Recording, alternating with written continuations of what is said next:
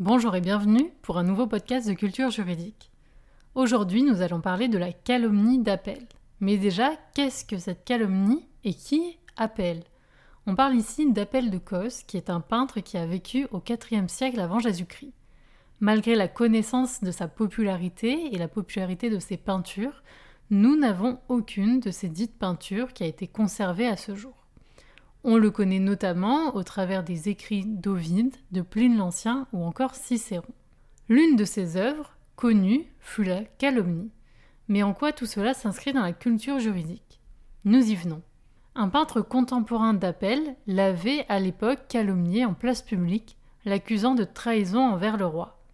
La calomnie est le fait d'accuser gravement et volontairement quelqu'un sur la base d'un mensonge.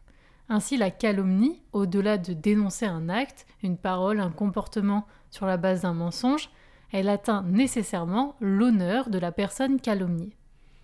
Face aux accusations de ce peintre, Appel fut envoyé en prison. Il fut reconnu par la suite innocent et le roi réduisit en esclavage le calomniateur pour le remettre à Appel. Mais Appel voulut peut-être punir de façon extrajudiciaire son calomniateur en peignant une allégorie racontant cette histoire. On peut d'ailleurs se demander si ce n'est pas une façon de se faire justice soi-même, mais aussi de réhabiliter son honneur auprès des autres et de façon pérenne. Comme nous l'avons dit, nous n'avons pas de traces de ce tableau à part des témoignages. Toutefois, le peintre Botticelli, donc peintre du XVe siècle, s'empara de ce sujet pour produire et peindre lui-même cette calomnie d'appel. Il ne sera pas le seul puisque Albert Dürer peintre de la même période, fera de même. Cette œuvre de Botticelli, exposée actuellement à Florence, présente donc plusieurs allégories représentant les épisodes de cette calomnie. Il y a notamment la représentation allégorique d'une cour de justice.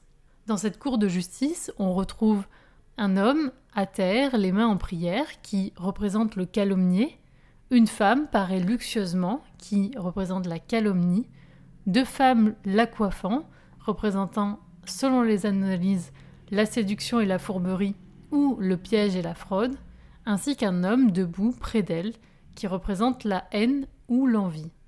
Sur l'autel est représenté un juge influencé, assis sur un trône, yeux fermés, avec des oreilles d'âne. Il représente la figure du roi juge. Accompagné de deux femmes qui lui susurrent des mensonges à l'oreille et donc l'influence son jugement, ces deux femmes représentent nécessairement le soupçon et la duperie. Tout cela est regardé par deux femmes en retrait qui sont la représentation de la vérité et du remords. Nous l'avons vu, la calomnie, c'est quelque chose qui existait déjà dans l'Antiquité et qui était important et qui pouvait être puni. En l'occurrence, notre droit français connaît encore ce souci de punir la calomnie, puisque qu'on retrouve à l'article 226-10 du Code pénal un article prévu et qui prévoit une peine dans le cas d'une dénonciation calomnieuse, c'est-à-dire une dénonciation fondée sur un mensonge. Attention, calomnie n'est pas diffamation même si elles sont sensiblement liées ou ressemblantes. D'ailleurs, le Code pénal français prévoit deux infractions distinctes. On a donc un souci de l'honneur des personnes autant dans l'Antiquité que actuellement dans notre droit français. On le retrouve aussi dans des considérations plus religieuses, puisque l'Église catholique considère la calomnie comme le père du mensonge, et le pape François disait dans une messe en 2013 que la calomnie est vieille comme le monde, et on en parlait déjà dans l'Ancien Testament. Cette calomnie, on la retrouve aussi dans différents épisodes bibliques, comme celui qu'on a déjà traité dans un épisode précédent concernant Suzanne et deux juges, mais il y a aussi la calomnie, enfin un épisode de calomnie dans la Bible qui parle de la reine Jézabel avec la vigne de Naboth. J'espère que cet épisode vous aura plu. Je vous dis à un prochain épisode pour une nouvelle question de culture juridique.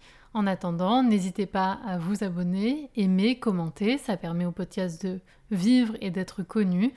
Nous sommes aussi présents sur Instagram et Twitter sous les mêmes noms. Je vous dis à bientôt pour un nouvel épisode de Culture Juridique.